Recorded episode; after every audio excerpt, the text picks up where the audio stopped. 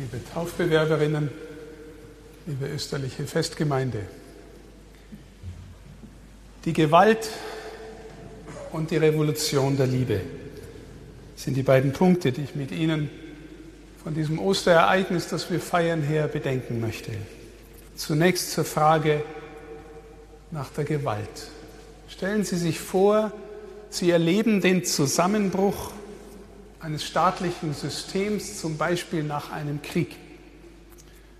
Und nun haben manche eine große Idee davon, wie ein neuer Staat nach ihrer Meinung funktionieren sollte. Und stellen wir uns vor, diese Leute bekämen nun auch die Mittel an die Hand, das auch umzusetzen. Das Problem dabei ist immer, die Bewohner dieses neuen Staates müssten auch von der Idee der Gründer überzeugt werden, damit es funktioniert. Wie wird man vorgehen?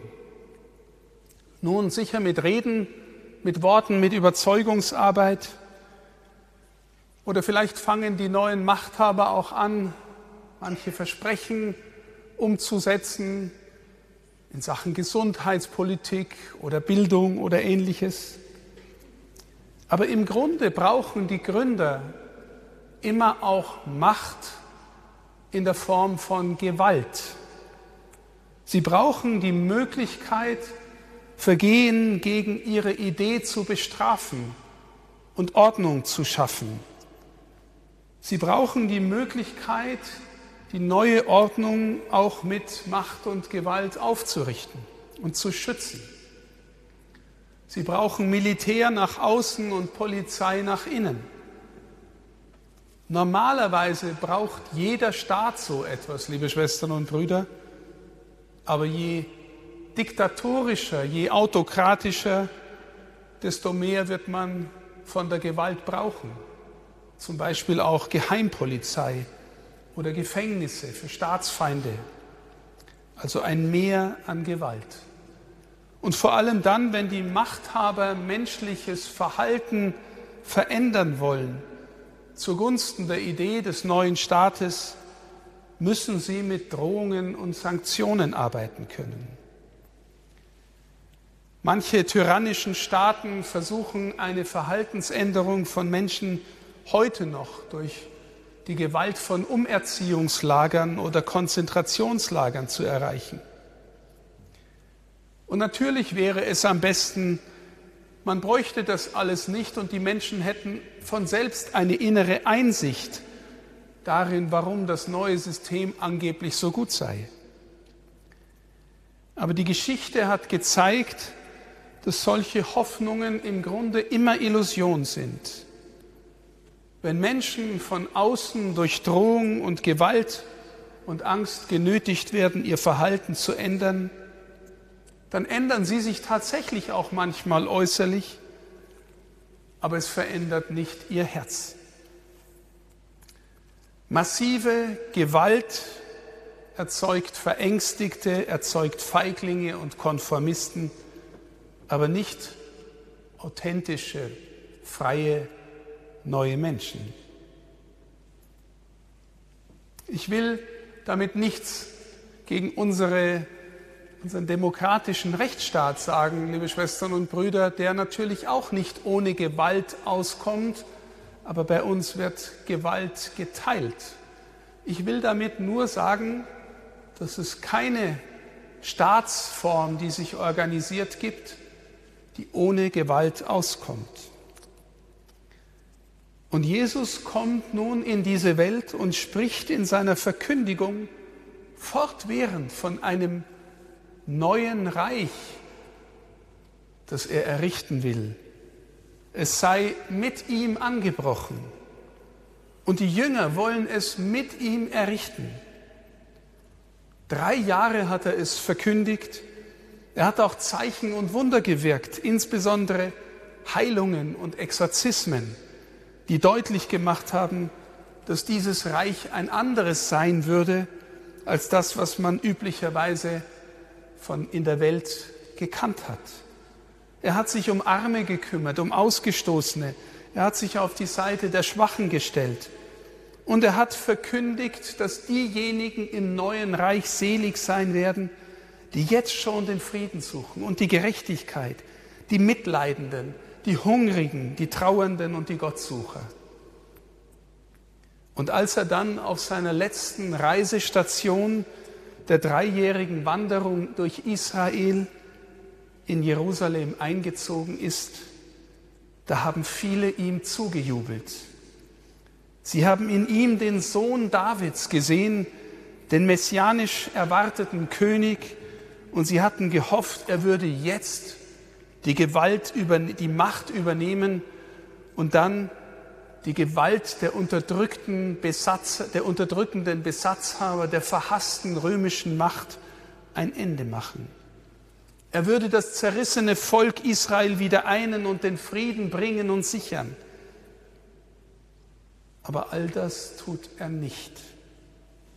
Dafür geht er zuerst in den Tempel, um ihn zu reinigen, um deutlich zu machen, dass es wirklich um Gott geht und dass Gott in dieser Welt herrschen will, durch die, die ihn von Herzen verehren und lieben. Und als er zeigen sollte, dass er ein König ist, hat er gesagt, dass sein Reich nicht von dieser Welt sei. Wäre es anders, würden seine Truppen kommen und für ihn kämpfen. Und dann haben sie ihn gefangen genommen, gefoltert und grausam umgebracht.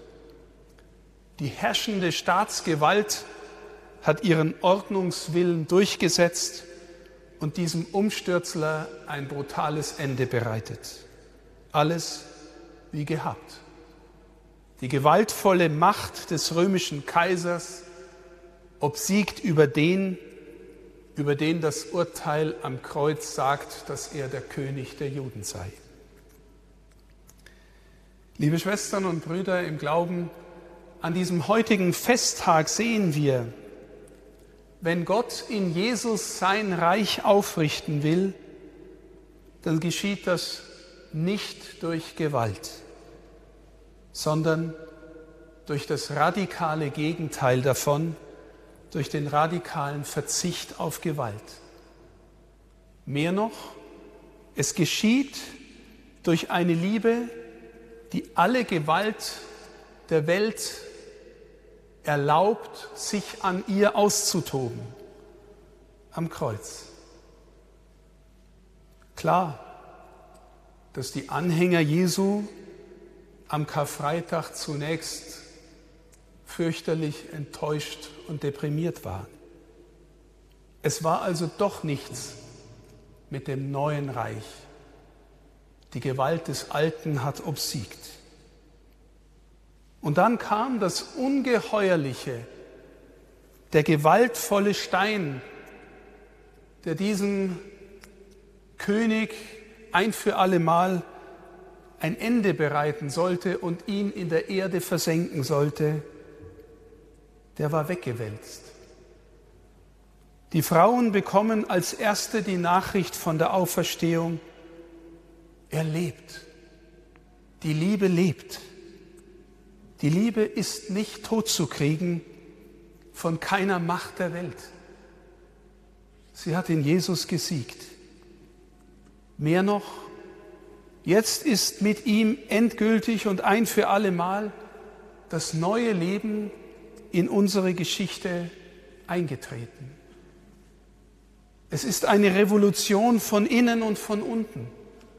Sie ereignet sich aus dem Bauch der Erde aus dem Grab des Todes und sie ereignet sich fortan bei allen, die sich von ihm und seinem Geist berühren lassen. Von allen, die sich taufen lassen, wie, Vanessa und Nela heute Abend bei uns und bei allen, die wirklich aus der Taufe leben wollen. Reich Gottes entfaltet sich nur als Liebe und in der Wahrheit Gottes.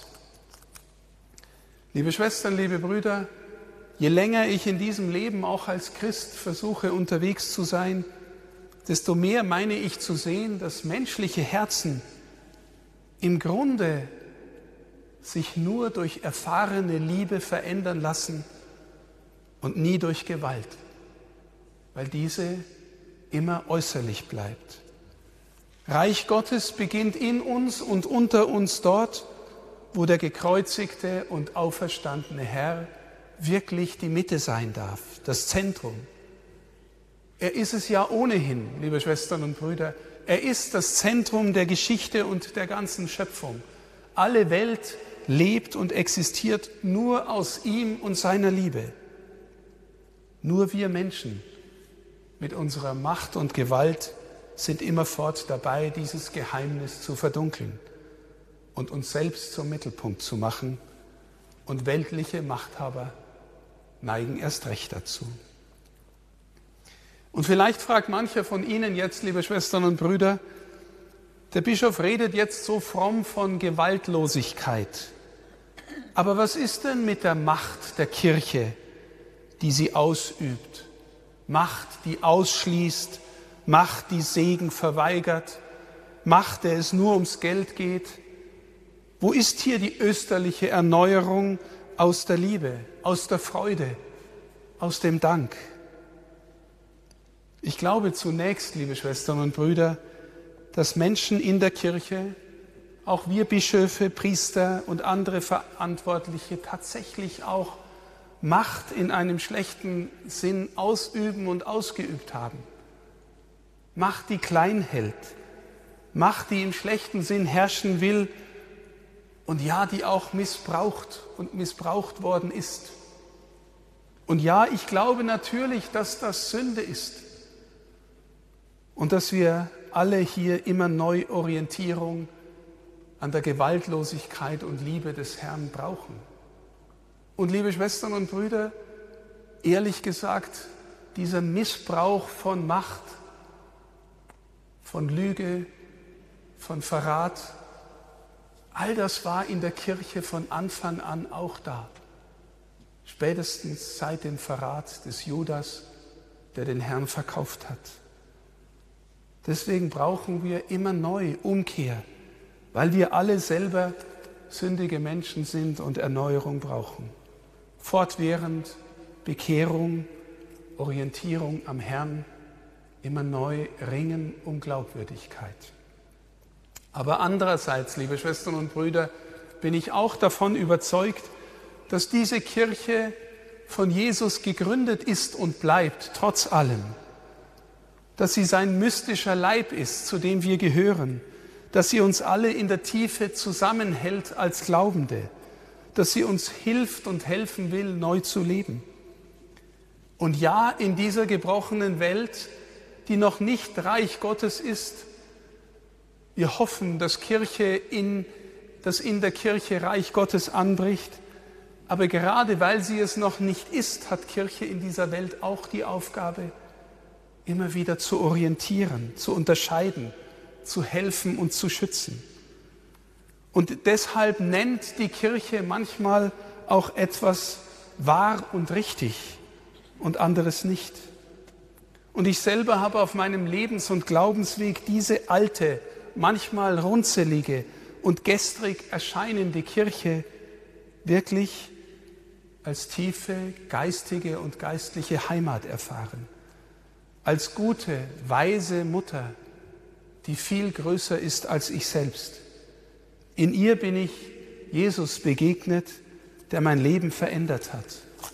Und ich bin wirklich davon überzeugt, dass die Kirche besonders auch unser Lehramt Glaubensunterscheidung und Entscheidung mitteilen kann, wo es zum Beispiel um die menschliche Grundverfassung geht, um das Menschenverhältnis zu Gott, zu sich selbst und zum Nächsten, oder wo es um Familie geht oder um den Anfang und das Ende des Lebens.